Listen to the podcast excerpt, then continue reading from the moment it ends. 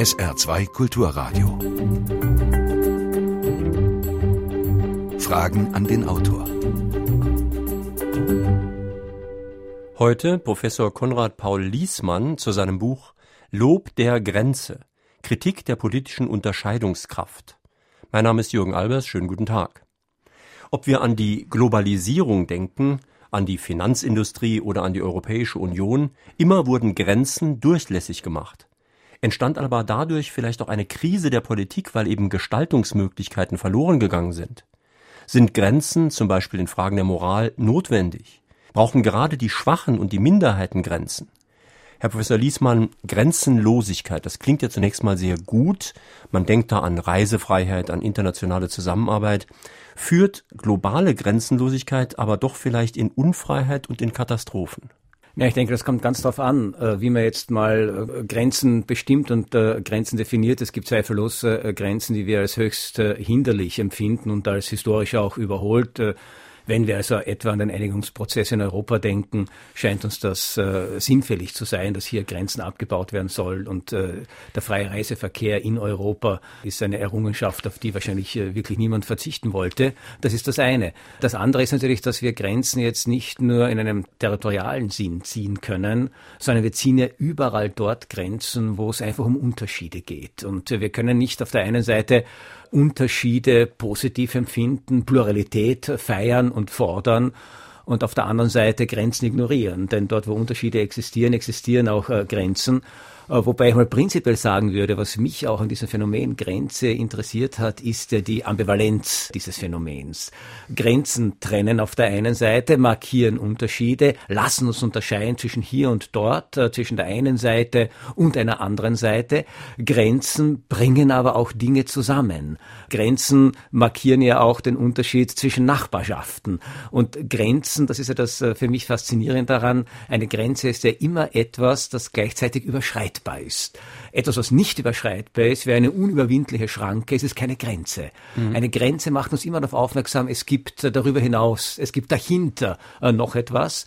Deshalb sind Grenzen überschreitbar, Grenzen sind äh, durchlässig, Grenzen können sehr streng gezogen sein und sie können sehr locker sein. Sie markieren praktisch, so könnte man sagen, unterschiedliches Differenzen, Dynamiken. Grenzen sind ja auch immer im Fluss, aber wir haben sie, denke ich, notwendig, um uns erstens in der Welt zu orientieren.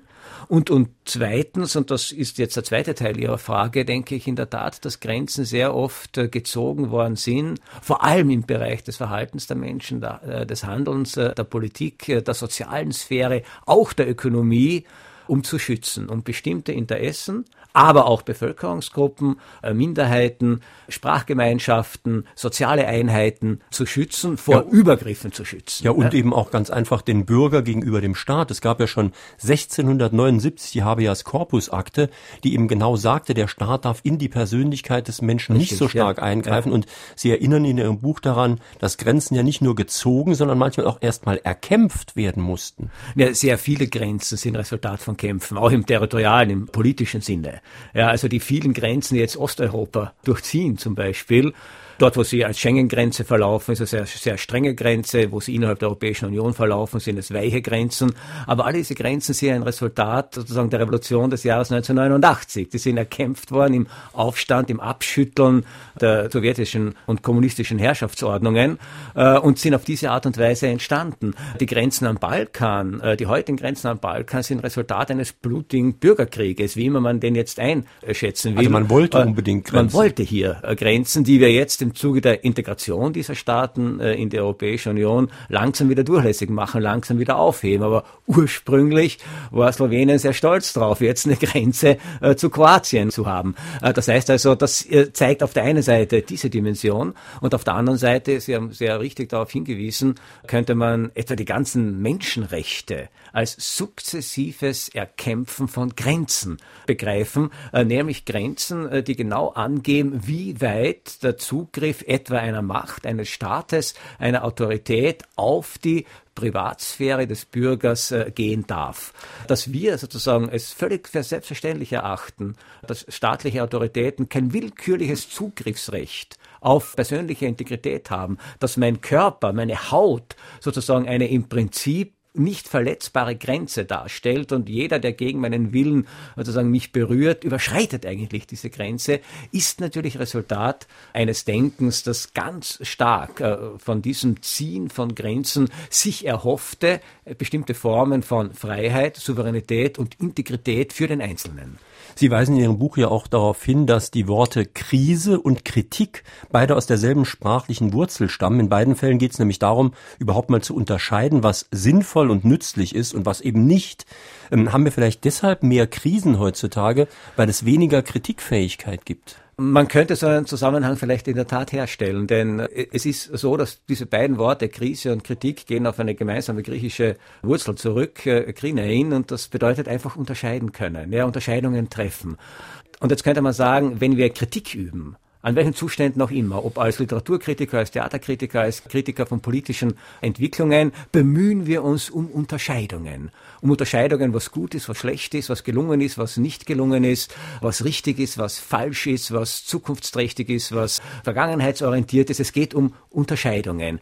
Und in jeder Krise geht es auch um Unterscheidungen. Denn warum erleben wir eine Zeit wie die unsere etwa als Krise? Weil wir offensichtlich einen Unterschied wahrnehmen zwischen dem, wie es jetzt ist und dem, wie es war. Es gab mal, so könnte man sagen, also Verhältnisse, äh, in denen wir es uns äh, mehr oder weniger häuslich eingerichtet haben, in denen man sich darauf verlassen konnte, dass das Finanzsystem funktioniert, in dem man mit bestimmten Gewinnen auf bestimmte Formen von Einlagen rechnen konnte, in dem man sich darauf verlassen konnte, dass die Währung stabil ist. Diese Verhältnisse haben sich geändert. Durch die Finanzkrise, durch die Wirtschaftskrise ist sehr vieles in Frage gestellt worden, was man einstens äh, für sicher hielt, äh, so dass man jetzt besorgt ist. Was passiert mit dem Euro? Was passiert mit den Einlagen? Wie lange hält das Finanzsystem? Ist es aufrechtzuerhalten? Muss es geändert werden? Sollen Länder aus dem Euro ausscheiden? Sollen andere dazukommen? Das heißt also, diese Formen von Unsicherheit sind Resultat einer Unterscheidung, die wir als Krise bezeichnen, eine Unterscheidung, die uns trifft, die wir nicht selber treffen.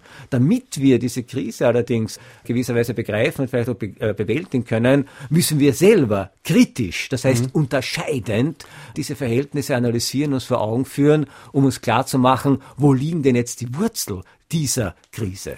Lassen Sie uns einige Kapitel Ihres Buches, da geht es um verschiedene Arten von Grenzen, genauer durchgehen. Ich möchte mit einem Kapitel vielleicht mal anfangen, was schon in Ihrem letzten Buch Theorie der Unbildung hieß das ja, angesprochen war, nämlich die ganze Bildungspolitik, die Schulen, die Universitäten und so weiter. Auch da gab es ja früher eine Grenze zwischen Lehrern und Schülern zum Beispiel.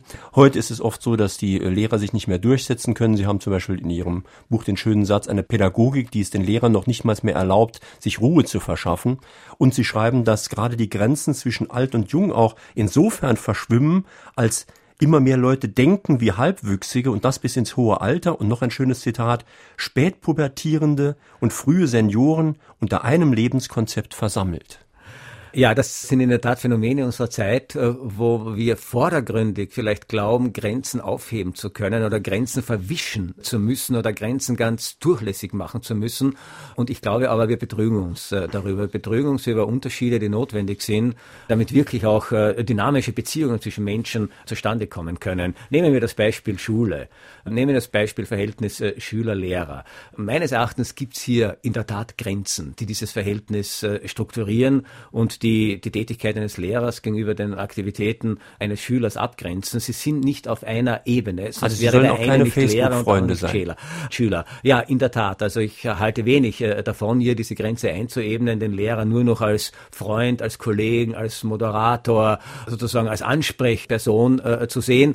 Das kann er bis zu einem gewissen Grad sein. Bis zu einem gewissen Grad. Die Frage ist hier immer, wo wird die Grenze gezogen? Wo ist sozusagen die Grenze erreicht, äh, dass ein Lehrer sozusagen nicht mehr auf einer privaten Ebene mit seinen Schülern kommunizieren soll und äh, kommunizieren kann? Wo hat auch der Schüler das Recht, in seinem Privatleben von Zurufen des Lehrers äh, verschont zu bleiben? Das ist das eine. Das andere, Sie haben auf die Schule insgesamt darauf angespielt. in der Tat, das schöne deutsche Wort Schule kommt aus dem Griechischen, das Kole, und das bedeutet Muse. Und äh, die Muse, die ursprüngliche Bedeutung von Schule war der Rückzug aus der Welt der Arbeit. Das heißt, Schule war von allen Anfang dadurch definiert, dass eine Grenze gezogen wird zwischen einem Bereich, in dem man sich bilden kann, in dem man sich was interessieren kann, in dem man was lernen kann, was man nicht unbedingt sofort am nächsten Tag braucht, und der Arbeitswelt, äh, der Welt der Politik, äh, der Welt der Ökonomie. Äh, das war das ursprüngliche Konzept. Äh, das heißt also, dass Schulen gegenüber der sonstigen sozialen Wirklichkeit eher ab abgegrenzte Sphären dargestellt haben, hat einen guten Sinn gehabt, denn es sollte gleichsam idealiter gesprochen, so etwas wie eine freie Entfaltung von jungen Menschen ermöglichen, noch unbeeinflusst, in dieser Phase ihres Lebens noch unbeeinflusst von den Nöten und Notwendigkeiten sozusagen des, des äußeren Lebens. Und das Gegenteil wir, passiert ja heute. Ja, ne? Wenn wir jetzt diese Grenze aufheben oder tendenziell aufheben, Schulen sehr, sehr praxisnah machen, am besten äh, sozusagen verzahnen mit der ökonomischen, mit der politischen, mit der gesellschaftlichen Wirklichkeit, gewinnen wir sicher einiges. Äh, junge Menschen lernen schneller, wie es äh, zugeht in dieser Welt. Aber wir verlieren meines Erachtens sehr viel. Wir verlieren genau diese Distanz, diese Rückzugsmöglichkeiten, äh, diesen Abstand, den man braucht, um sich mit Dingen zu beschäftigen, um überhaupt auf etwas äh, zu kommen, um überhaupt so etwas wie eine Neugier entfalten zu können, äh, ungeachtet der Tatsache, ob das eine Notwendigkeit darstellt oder nicht. Ja. Jürgen Boost aus St. Ingbert hat uns eine Mail geschickt. Er fragt, wie beurteilt der Autor Nutzung und Wirkung des Internet als Gestaltungsmittel der Politik zum Beispiel? Das Internet ist ein ganz interessantes Phänomen in Bezug auf meine Fragestellung, weil es auf der einen Seite sozusagen der Inbegriff der Grenzenlosigkeit äh, zu sein scheint. Es ist äh, weltumspannend, man kann von jedem Ort der Erde Zugriff sozusagen auf das Netz haben und auf alle Aktivitäten und Dienste und Dienstleistungen, die das Netz bereitstellt. Auf der anderen Seite zeigt äh, gerade auch das Internet, wie schnell äh, neue Grenzen hier gezogen werden. Also wie rasch gerade in dieser angeblich so freien äh, Netzwelt sich Monopole bilden konnten. Man denke etwa an die äh, Suchmaschinen, man denke an den Internetversandhandel und äh, dergleichen mehr. Es ist eigentlich schon erstaunlich. Ja, mhm. das Maximum an Freiheit führt sofort zur Monopolbildung und Monopolbildung zieht sofort ganz, ganz enge Grenzen. Das heißt also, der andere ist einfach draußen, ist äh, nicht mehr vorhanden und das schafft natürlich eine gewisse Macht. Das heißt, das ist die eine Facette der äh, Politik äh, im Internet gleichsam. Äh, die andere Facette ist, dass die Kommunikationsmöglichkeiten des Internet natürlich den politischen Diskurs verändern, natürlich verändern die Form von Öffentlichkeit, um die es hier geht obwohl ich hier eigentlich nicht so optimistisch bin äh, wie andere. Das heißt also, ich glaube in der Tat nicht, dass diese flüssigen Demokratien und flüssigen Bewegungen im Internet, dieses permanente äh, miteinander kommunizieren und abstimmen und voten und äh, seine Meinung äh, kundtun, dass das tatsächlich zu qualifizierten politischen Meinungsbildungen führt, weil es auch so flüchtig ist. Das Internet ist ein absolut flüchtiges Medium und die Erregung, die heute erzeugt wird, ist morgen vergessen. Politik braucht langfristig langfristige Strategien, heute mehr denn je. Damit haben Sie schon eine Frage beantwortet, die Walter Dickemer aus Neunkirchen gestellt hat. Wir sprechen heute in Fragen an den Autor auf SR2 Kulturradio und D-Radio Wissen mit Professor Konrad Paul Liesmann zu seinem Buch Lob der Grenze, Kritik der politischen Unterscheidungskraft. Und Sie können sich wie immer mit Fragen an den Autor in der Sendung beteiligen, indem Sie hier anrufen. Die Telefonnummer ist 0681, also die Vorwahl von Saarbrücken, dann 65 100. Saarbrücken 65 100. Sollten Sie nicht durchkommen, können Sie auch eine Mail schicken, Fragen an den Autor mit Bindestrichen zwischen den Wörtern at sr-online.de. Hören wir mal den ersten Anruf. Die moderne Quantenphysik trifft sich mit der vorsokratischen Philosophie des Heraklit Pantarei. Grenzen bestehen nicht in der Natur, die werden gesetzt. Von wem werden diese Grenzen gesetzt? Cui bono und gegen wen? Glauben Sie an den machtfreien Diskurs? Der Hörer hat völlig recht. Grenzen werden gesetzt. Sie werden natürlich vom Menschen gesetzt. Und zwar in jeder Hinsicht. Es gibt in der Tat keine natürlichen Grenzen, sondern es ist unser Blick auf die Wirklichkeit, jetzt in einem erkenntnistheoretischen Sinn, der es unterscheiden lässt. Der zwischen unterschiedlichen Formen von Materie, zwischen Stadt und äh, Land, äh, zwischen Gebirge und äh, Flüssigkeiten und Meeren und Seen, der uns auch zwischen unterschiedlichen Formen von Lebewesen unterscheiden lässt. Und alle diese Grenzen ziehen wir, um uns zu orientieren, orientieren und natürlich auch um bestimmte Handlungsoptionen äh, zu gewinnen. Wir verhalten uns Wesen gegenüber, die wir als Menschen beschreiben, anders als solchen gegenüber, die wir als Nichtmenschen beschreiben. Und wo verläuft die Grenze zwischen Mensch und Tier zum Beispiel? Eine ganz aktuelle Debatte und auch diese Grenze ist äh, fließend geworden und sie ist natürlich Ausdruck einer Unterscheidungskraft, eines Unterscheidungswillens und gleichzeitig natürlich eines Machtanspruchs. Ich persönlich glaube nicht an den herrschaftsfreien Diskurs, durch den gleichsam solche Grenzen, wie auch immer sie notwendig erscheinen mögen, äh, kollektiv und demokratisch äh, gezogen werden können.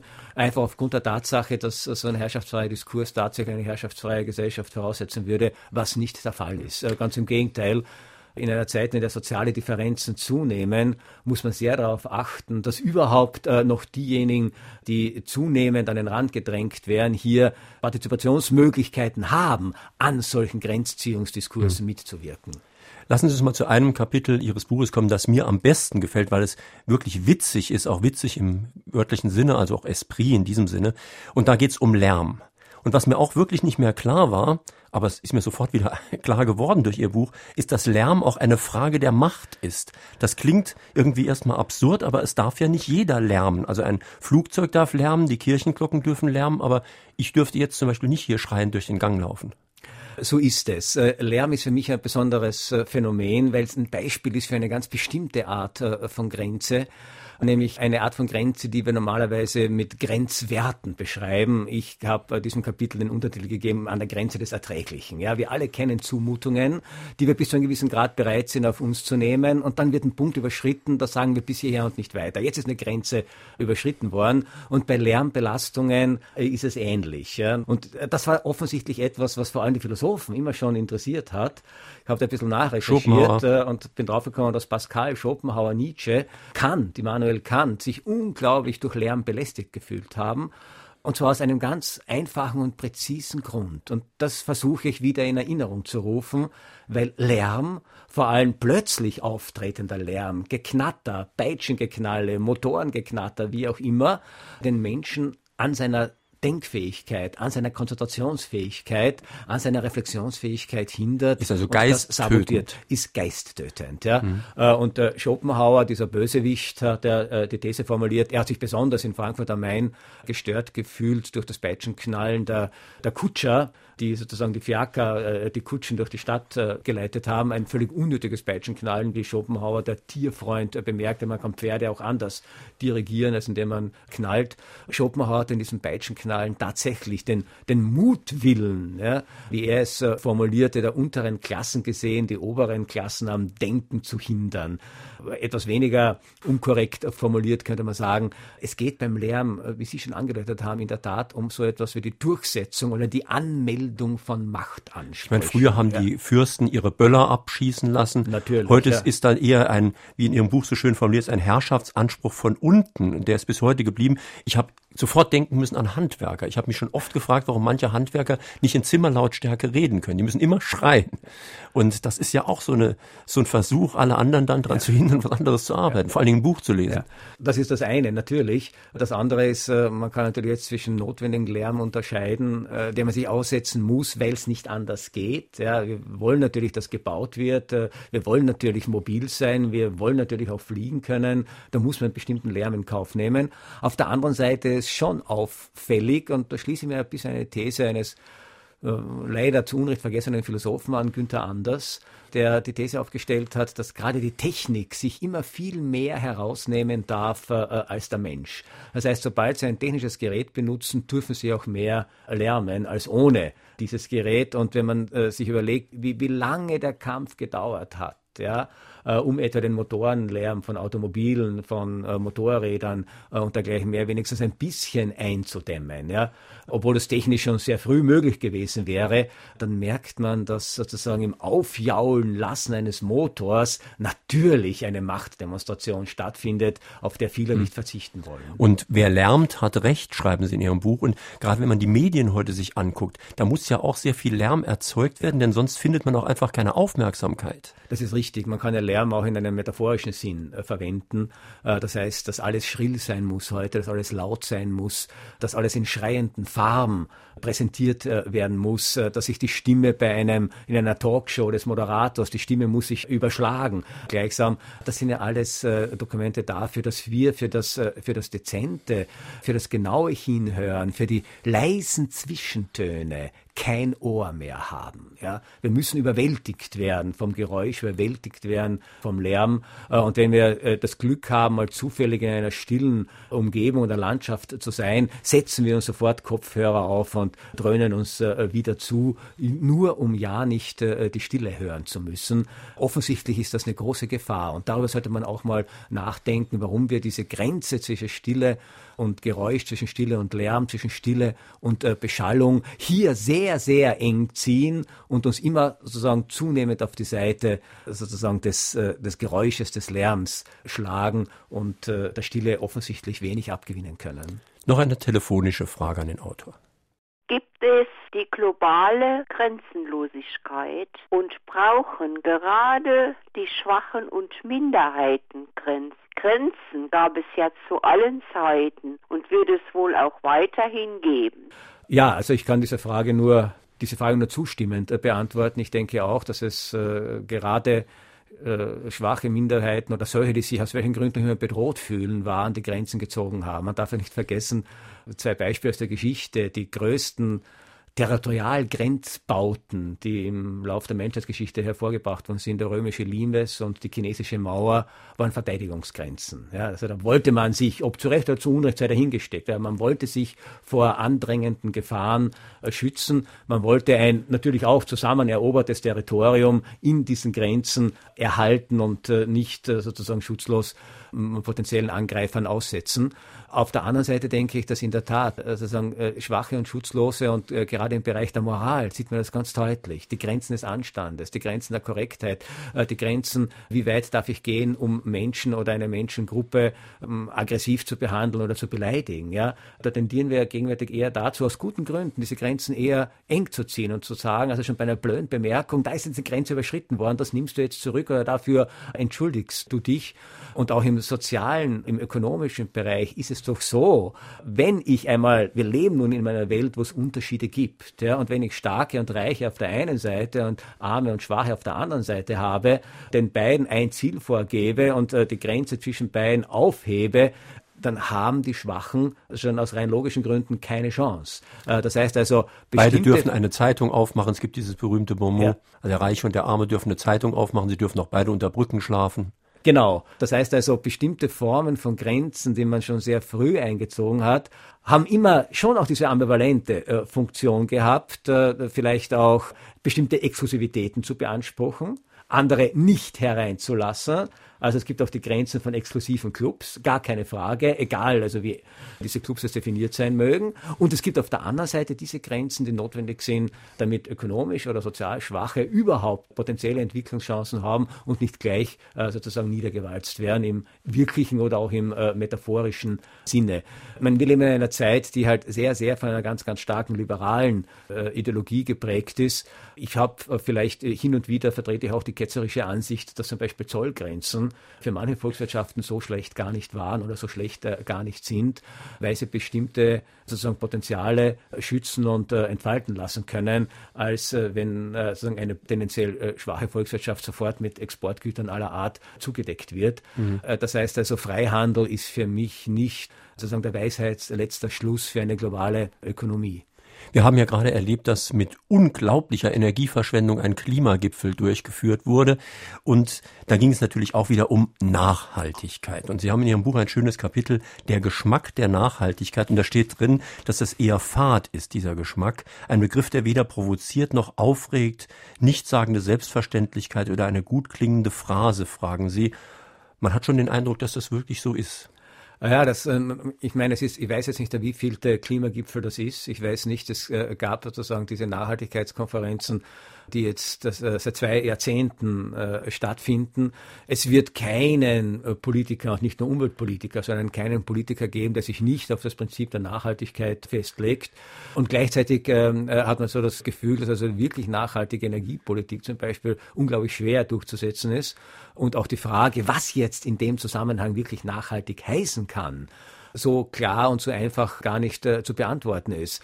Gleichzeitig machen wir eine interessante Erfahrung, zumindest ich habe das jetzt so äh, gesehen, dass im negativen Sinn der Begriff der Nachhaltigkeit mir viel plausibler äh, zu sein scheint. Der Atomreaktor von Tschernobyl wird noch schätzungsweise 30.000 Jahre strahlen. Ziemlich nachhaltig, unsere Energiewirtschaft. Äh, Oder die Abholzung der alten Römer. Die Abholzung der alten Römer, denen wir die wunderbare Karstlandschaft von Istrien verdanken, hat nachhaltig äh, gewirkt.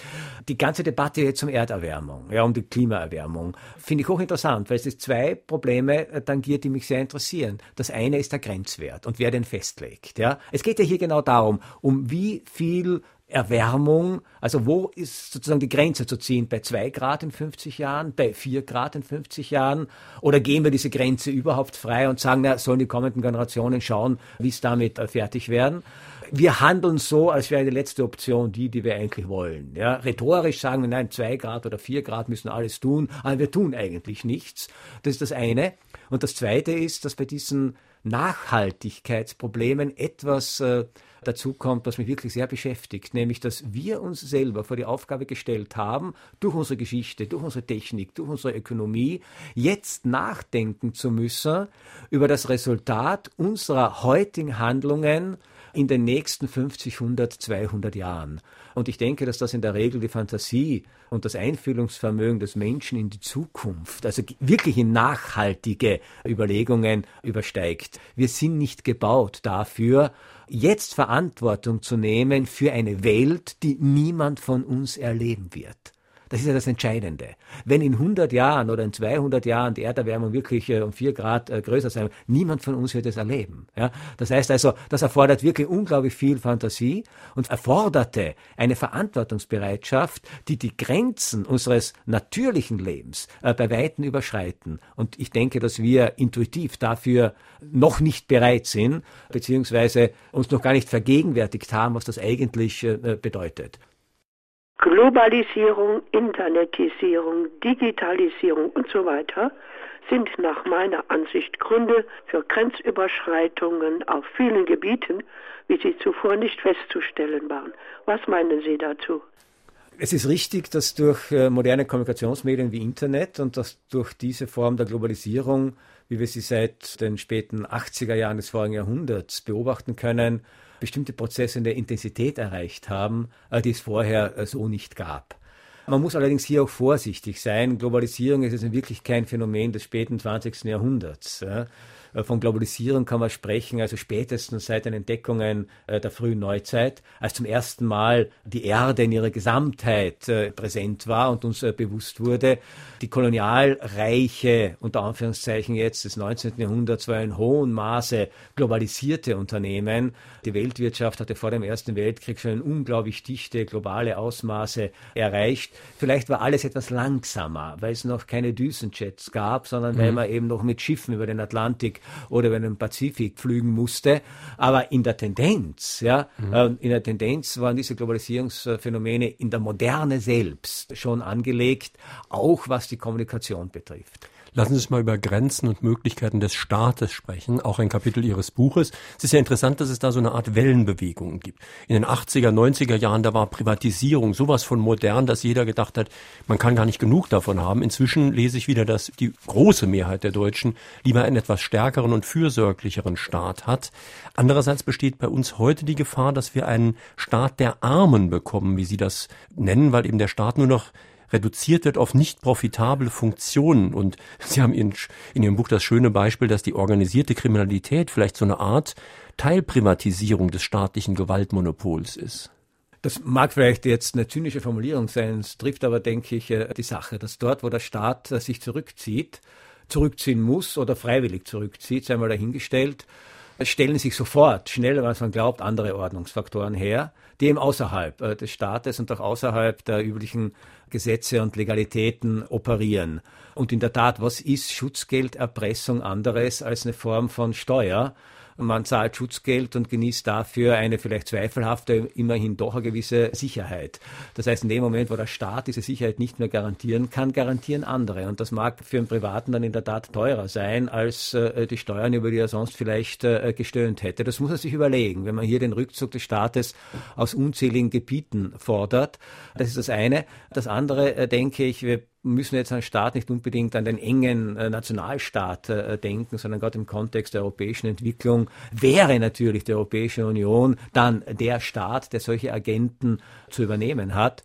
Und ich glaube schon, dass diese alte These von äh, Thomas Hobbes, dass sozusagen der Staat seine Rechtfertigung darin hat, dass er seinen Bürgern eine gewisse Sicherheit garantiert, die es gleichzeitig ermöglicht, dass die Bürger in einer bestimmten Freiheit auch leben können, dass das die Hauptaufgabe des Staates ist und bis heute seine Existenz rechtfertigt. Damit er das tun kann, bedarf der Staat allerdings äh, bestimmter Mittel, die man ihm zubilligen muss, sonst kann er seine Aufgaben äh, nicht erfüllen. Eine andere Frage ist, ob in der Tat wirklich alles und jedes der Initiative vom Privaten überlassen bleiben kann. Nicht, weil er jetzt prinzipiell dagegen wäre, sondern aus einer eher, sagen wir mal, gesellschaftspolitischen Perspektive, wenn ich Grundrechte der Menschen, die wir aus guten Gründen als Grundrechte definiert haben, Recht auf Bildung zum Beispiel, Recht auf Gesundheit, auch Recht auf Mobilität, wenn wir diese Befriedigung der Grundrechte privatisieren, ja, heißt ja das notwendigerweise, dass dann diese Grundrechte zu Marktpreisen äh, gehandelt werden. Und das heißt wiederum notwendigerweise, dass äh, Begüterte einen höheren Anspruch äh, anmelden können auf die Erfüllung dieser Grundrechte als weniger Begüterte. Mhm. Das heißt, es ist ein privatisiertes Gesundheitswesen, erlaubt es nicht mehr, den Armen dieses Recht auf Gesundheit oder beziehungsweise auf angemessene Behandlung in Anspruch zu nehmen, wie ein gleichsam von öffentlicher Hand äh, finanziertes Gesundheitswesen, das zumindest versuchen kann, tendenziell dieses Grundrecht äh, zu gewährleisten. Und das ist, glaube ich, ein Punkt, der sehr sensibel ist und wo man äußerst vorsichtig sein sollte und nicht äh, gleich bei jedem Defizit, das natürlich sich auftun kann, nach Privatisierung schreien muss. Inge Käufer aus Saarbrücken spricht ein sehr praktisches Thema an, nämlich den sogenannten Nichtraucherschutz und die entsprechenden Gesetze. Und sie weist darauf hin, an Bushaltestellen im Saarland wird trotzdem aggressiv Werbung für Zigaretten gemacht. Sie findet das seltsam, denn die Busgesellschaften weisen natürlich jede Verantwortung ab und die Tabakindustrie hat mal wieder gewonnen. Und der nichtrauchende Fahrgast hat mal wieder das Nachsehen. Naja, diese Raucher-Nichtraucher-Debatte finde ich ein wunderbares Beispiel für, man könnte fast sagen, für ein Phänomen, wo neue Grenzen gezogen werden und äh, wo sie sehr eng gezogen werden. In der Tat hat sich das Verhältnis von Rauchern und Nichtrauchern in den letzten 20, 30 Jahren also wirklich äh, um 180 Grad gewendet, ist diametral ins Gegenteil verkehrt worden. Also ich kann mich noch erinnern, dass ich in Seminaren saß in den 70er Jahren, wo geraucht wurde und äh, in engen kleinen Seminarräumen, wo 30, 40 Leute auf engstem Raum saßen, wurde geraucht. Und wenn man sagte, bitte kannst nicht das Rauchen einstellen, weil da kriegt man Kopfweh und da kann man nicht äh, diskutieren, bekam man zur Antwort, sei doch nicht so intolerant. Ja? Äh, das heißt, der Raucher forderte damals äh, selbstverständlich äh, Toleranz und der Nichtraucher hatte sich anzupassen. Das hat sich Gott sei Dank geändert. Also wir haben heute sozusagen Rauchverbote in allen öffentlichen Gebäuden und äh, Restaurants und äh, dergleichen mehr. Das heißt also, diese Grenze ist gezogen und ich denke, der Nichtraucherschutz äh, ist gewährleistet. Und ich glaube, die Gefahr ist jetzt nicht mehr so groß, wenn jemand an einer Bushaltestelle raucht, denke ich, wird man das überleben. Inzwischen sind ziemlich viele telefonische Fragen eingegangen. Hören wir gleich die erste. Alter Heimerzieher. Natürlich sind Grenzen unheimlich wichtig. Und mir scheint gerade in dieser Zeit, dass viele Eltern einfach ihren Kindern keine Grenzen setzen. Ich will natürlich keine Autorität, also wie es mal früher war. Aber woher soll ein Kind wissen, wie weit kann ich gehen? Das kann er nicht wissen. Also muss ich ja auch als Pädagoge, als Erzieher, als Lehrer oder weiß Gott was, muss ich ganz klar und deutlich sagen, also bis hierhin kannst du gehen. Das Recht hast du. Du musst einfach auch ausprobieren, wie weit du bei mir gehen kannst. Aber wenn du da drüber gehst, oh, ist schlecht für dich. Ich glaube, das gute Recht haben wir auch. Wissen Sie, ich habe immer das Gefühl, von wegen die Würde des Menschen ist unantastbar. Aber da ich ja auch ein Mensch bin, kann natürlich auch ein Jugendlicher, ein Kind meine Würde antasten. Und da muss ich eine Grenze setzen. Geht nicht anders.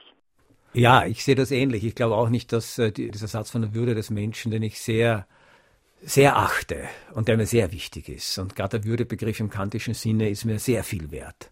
Dass das nicht bedeutet, äh, dass jeder tun und lassen kann, was er will. Ganz im Gegenteil. Also äh, Kant, der große Aufklärer und Optimist, muss man sagen, war der Auffassung, äh, dass die Grenzen, die notwendigerweise eingehalten werden müssen, damit Menschen in einem erträglichen und einander zuträglichen Maße miteinander auskommen können, dass diese Grenzen sich den Menschen durch ihre Vernünftigkeit selbst setzen wo wir das nicht können oder auch nicht wollen, äh, scheint es mir plausibel zu sein, dass wir zumindest kollektiv versuchen, uns solche Grenzen aufzuerlegen. Unsere ganzen Gesetzeswerke sind nichts anderes als solche Grenzen, die unser Verhalten beschneiden. Und was die Erziehung betrifft, äh, sehe ich das ähnlich, dass es natürlich äh, notwendig ist, äh, sozusagen hier äh, Grenzen zu setzen, die das Verhalten des Kindes vorerst einmal begrenzen Wobei man sich natürlich über eines im Klaren sein muss. Und das ist vielleicht etwas ein diabolischer Grund, warum ich für Grenzen bin, weil erst das Setzen einer Grenze einen Menschen auf die Idee bringen kann, diese Grenze zu überschreiten.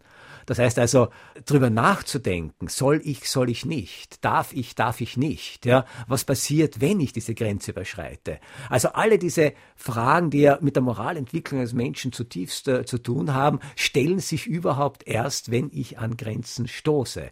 Das heißt also, es, äh, man könnte auch etwas weil heute gerade äh, Sonntag ist, äh, das etwa ironisch sagen, hätte Gott darauf verzichtet, Adam und Eva im Paradies zu sagen, von diesem einen Baum der Erkenntnis des Guten und Bösen dürft ihr nicht essen.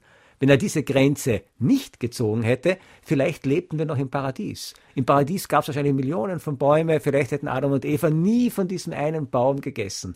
Aber in dem Moment, wo das Verbot ausgesprochen war, wo die Grenze gezogen war, diese Grenze sollte er nicht überschreiten, war aber auch klar, weil es eine Grenze ist, kann ich sie mhm. überschreiten. Das heißt also, und ich halte das für pädagogisch für die Entwicklung seiner Menschen unglaublich wichtig, mit solchen Versuchungen fertig werden zu müssen. Soll ich, soll ich mhm. nicht. Aber genau dazu ist es eben wichtig, dass Erzieher und nicht nur Erzieher auch einfach Farbe bekennen und mal ganz klar sagen, ich habe hier eine Autorität, ich meine, dass das richtig ist, ich meine, dass das getan werden sollte. Und das sagt man ganz klar und dann kann natürlich darüber diskutiert werden. Richtig, Aber genau ja. dieses Farbe bekennen fehlt heute in vielen ja. Bereichen. Ja.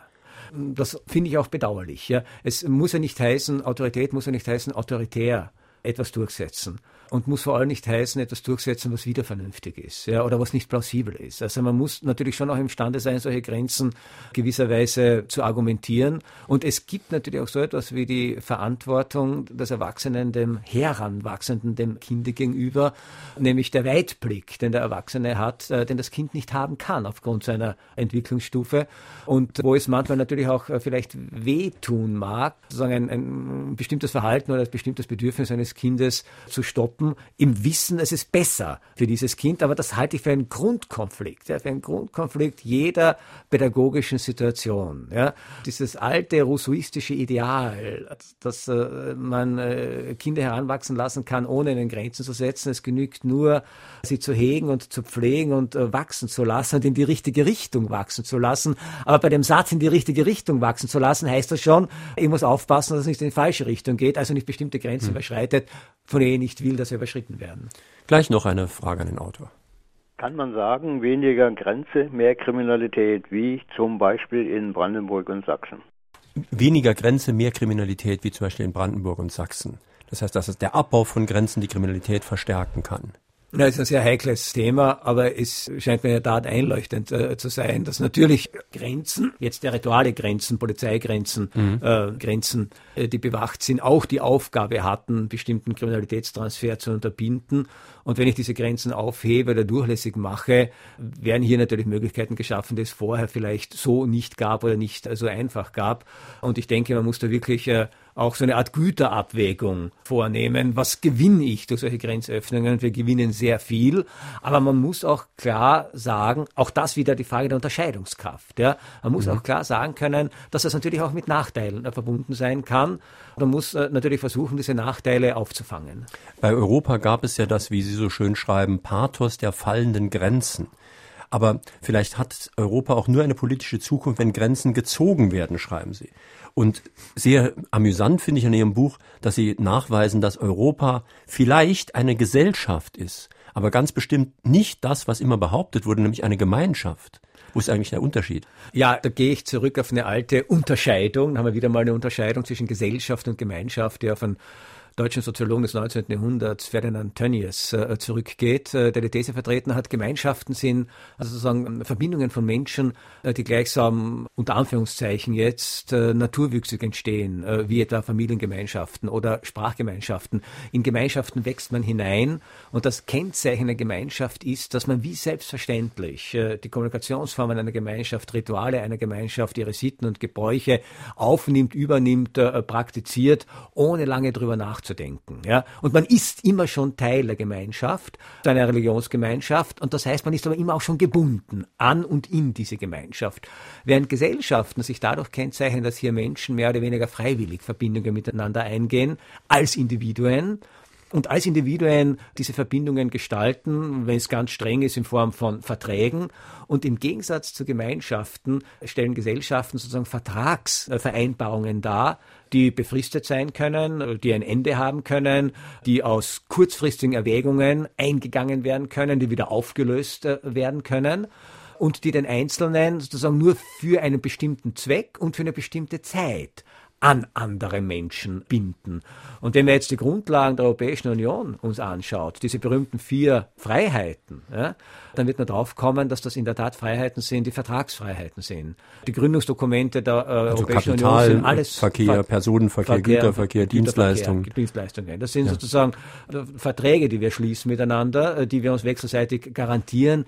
Die schaffen aber natürlich keine wie selbstverständliche Übereinkunft mit unseren Vertragspartnern. Es gibt natürlich diese Theorie, dass Gemeinschaften, also entweder durch diese gemeinsame Verbindung in der Vergangenheit oder durch gemeinsame Familiengeschichten, Clans äh, etc. miteinander verbunden sind oder durch eine gemeinsame Religion oder durch eine gemeinsame Mission.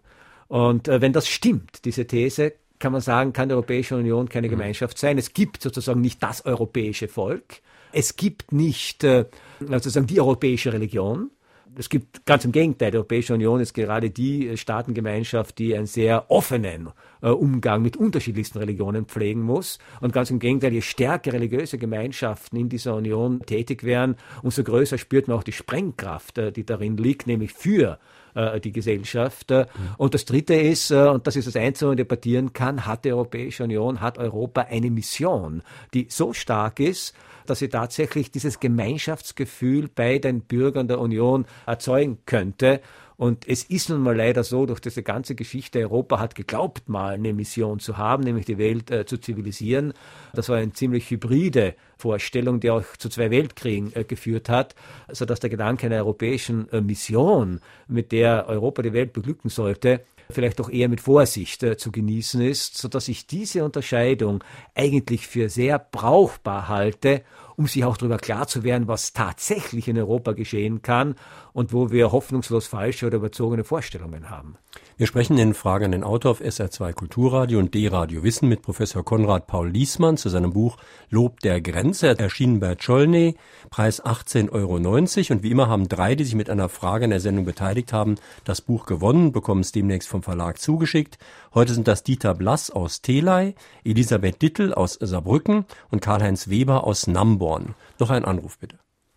Wenn wir Europa nicht seine Grenzen zeigen, zeigt Europa uns die Grenzen. Von Deutschland wurde schon viel abverlangt seit der Abschaffung der Schlagbäume und nationalen Währungen. Schengen und der Euro sind nichts anderes als der Versuch, einen Gegenpol zu den USA zu schaffen. Globale Grenzenlosigkeit käme dem Weltenraum gleich, eine lebensfeindliche, nicht kontrollierbare Größe.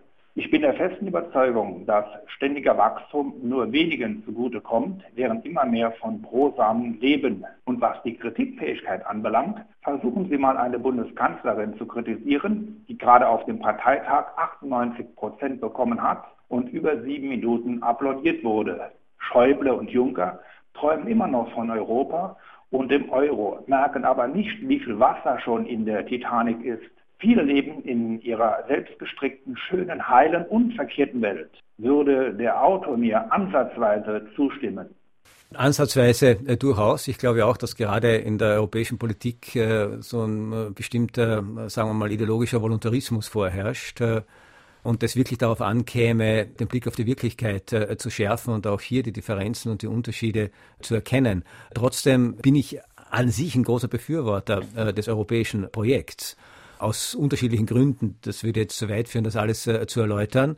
Aber gleichzeitig ist mir auch klar, dass das, was Europa ist oder was Europa sein kann, auf der einen Seite vielleicht gekennzeichnet ist äh, durch das Fallen oder Durchlässigwerden von Binnengrenzen und auf der anderen Seite natürlich gekennzeichnet ist äh, durch die Grenze, der Europa von Nicht-Europa trennt, egal wie diese Grenze definiert wird und wie diese Grenze gezogen wird. Und äh, nachdem es keine natürlichen Grenzen von Europa gibt, wie es überhaupt keine natürlichen Grenzen gibt, ist es natürlich auch eine Frage des politischen Willens und der politischen Entscheidungskraft, äh, wo diese Grenzen Europas verlaufen werden, verlaufen sollen. Mhm. Äh, und das Interessante am europäischen Projekt ist ja, dass man versucht, solche Grenzen oder diese Grenzen äh, zu ziehen, nicht gewaltsam, wie sehr oft in der Geschichte Grenzen gezogen worden sind, sondern gleichsam wirklich auf der freiwilligen Zustimmungsbasis der davon betroffenen Nationen, Völker, Staaten, Regionen, wie immer man das dann nennen will. Aber äh, das, was Europa sein kann, wird sicher auch diesen Aspekt haben, dass es notwendig ist, seine Grenze äh, zu bestimmen. Norbert Meyer-Wittmann aus Homburg hat uns eine Mail geschickt. Er weist darauf hin, dass zum Beispiel, wenn Japan sich entscheidet, neue Atomkraftwerke zu bauen oder China sich entscheidet, mehr Kohlenkraftwerke zu bauen, wie helfen dann Grenzen in Bezug auf globale Phänomene wie Global Warming und ähnliche Katastrophen? Ist es nicht wichtiger, da Brücken zu bauen zu einer gemeinsamen Verständigung, als Grenzen zu ziehen? Äh, ganz sicher. Ich denke, das ist einer der Punkte, wo man vielleicht äh, sagen kann, dass die Einsicht, dass bestimmte Formen von politischen Grenzen äh, ihre Funktion verloren haben, nicht aus einem äh, politischen Willen kommt, sondern aus dieser harten Faktizität, dass etwa Umweltprobleme vor nationalen Grenzen nicht halt machen. Ich habe im Buch die Anmerkung gemacht, dass äh, vielleicht der Reaktorunglück äh, von Tschernobyl der gezeigt hat, dass Radioaktivität äh, sich vielleicht nach der Windrichtung richtet, aber eben nicht an nationalen Grenzen halt macht, dass die vielleicht, äh, dass dieser Reaktorunglück zu einem Bewusstsein von Globalisierung mehr beigetragen hat als die im selben Zeitraum stattfindende Liberalisierung der Finanzmärkte. Und in der Tat ist es so, dass angesichts von bestimmten Umweltproblemen sich die Menschen in der Tat als eine Menschheit gegenüber einem sie alle betreffenden Problem äh, verstehen könnten oder verstehen müssten. Sie tun es aber nicht. Das ist ja das Entscheidende, das Interessante daran, dass nationale Energiepolitik betrieben wird, auch wenn die Folgen dieser Energiepolitik natürlich nicht äh, national sind. Und das ist, glaube ich, jetzt sozusagen dieser Widerspruch, ähm, äh, den wir auflösen müssen. Denn es wird sozusagen keine Weltregierung auf äh, kurze Sicht geben, äh, die in der Tat äh, dann sehr schön verteilt, wer darf verschmutzen, wer nicht, wer hat Aufholbedarf, wer muss zurückschrauben. Denn das eine ist ja klar, wenn wir wirklich zu einer ausgewogenen globalen Energiepolitik kommen wollten, bedeutet das, dass gerade die fortgeschrittenen industrialisierten Staaten endlich anfangen müssten mit Verzichtleistungen. Und das jemandem bewusst und klar zu machen, ist sicher keine ganz leichte Aufgabe. Wir haben noch Zeit für einen Anruf. Kann man das Christentum nicht ansehen als die Bewegung, die am meisten versucht hat, Grenzen zu überwinden? Also nicht nur durch die Bewegung der Ausbreitung, sondern auch inhaltlich. Man nehme auch das, den Wortlaut des Vater Unser, das ja auch eine starke Entgrenzung enthält. Ja, beim Christentum bin ich äh, ebenfalls ambivalent. Es gibt auf der einen Seite diese Tendenz, äh, Grenzen aufzuheben, vor allem das Christentum, was ein unbestreitbares Verdienst bleibt, die Grenze zwischen Herrn und Sklaven, zwischen Arm und Reich aufgehoben. Es hat tendenziell äh, die Grenzen zwischen also unterschiedlichen äh, Gruppen von Menschen, auch religiösen Zugehörigkeiten aufgehoben, hat aber auf der anderen Seite natürlich auch wieder Grenzen eingezogen. Ja, die Grenze zwischen Christen und Heiden wurde nie wirklich äh, bereinigt, sonst gäbe es nicht die Idee der Mission. Die Idee der Mission ist ja eine Form von Grenzüberschreitung, die unter Umständen gegen den Willen der Betroffenen äh, erfolgt. Es sind ja nicht alle Menschen, die missioniert werden, damit einverstanden äh, gewesen, dass sie missioniert äh, worden sind. Nicht zuletzt war das Christentum ja auch ein Meister im sich spalten und dadurch äh, im Ziehen von neuen Grenzen. Man denke an das äh, Schisma, das äh, sozusagen die Christenheit zum ersten Mal gespalten hat zwischen katholischen und orthodoxen. Mhm. Man denke an den Protestantismus, der die mhm. Christenheit ein zweites Mal gespalten hat und hier Grenzen geschaffen hat, die Jahrhunderte gebraucht haben, bis sie innerhalb der Christenheit wieder halbwegs äh, durchlässig geworden sind, von den vielen Sekten, Abspaltungen etc. Äh, abgesehen. Ich halte Religionen prinzipiell nicht unbedingt für Meister der Grenzüberschreitung, mhm. äh, sondern eher für Faktoren der Grenzziehung. Lassen Sie in den letzten zwei Minuten noch kurz sprechen über das Alter, über Vorzüge und Nachteile des Alters. Es ist ja immer interessant, dass Leute schon seit Cicero das Alter sehr gelobt haben, aber nicht immer aus uneigennützigen Motiven. Und heute sieht man eigentlich relativ deutlich, dass das Alter große Vorteile hat, aber auch sogar Gefahren. Sie schreiben in Ihrem Buch so schön, der alte Mensch ist der Fremde. Äh, ja, das ist äh, eine Einsicht, die auf Jean-Marie äh, zurückgeht, äh, der einen wunderbaren Essay über das Altern geschrieben hat und äh, der ihm die Beobachtung gemacht hat, äh, das Altern, es ist so schwer zu definieren heute, wann wird man älter, wann wird man alt. Ja? Wir stehen ja sozusagen unter dem Druck, immer jung bleiben zu müssen. Wir führen einen Kampf gegen das Alter. Ich meine, dass es so etwas wie Anti-Aging gibt, deutet ja an, dass wir das Alter als Alter nicht akzeptieren wollen. Ja? Wir wollen dagegen kämpfen, es so lange fernhalten, wie es nur irgendwie geht. Bis zu einem gewissen Grad ist das auch legitim und das gelingt uns ja auch. Wir altern langsamer und wir werden älter als äh, frühere Gesellschaften.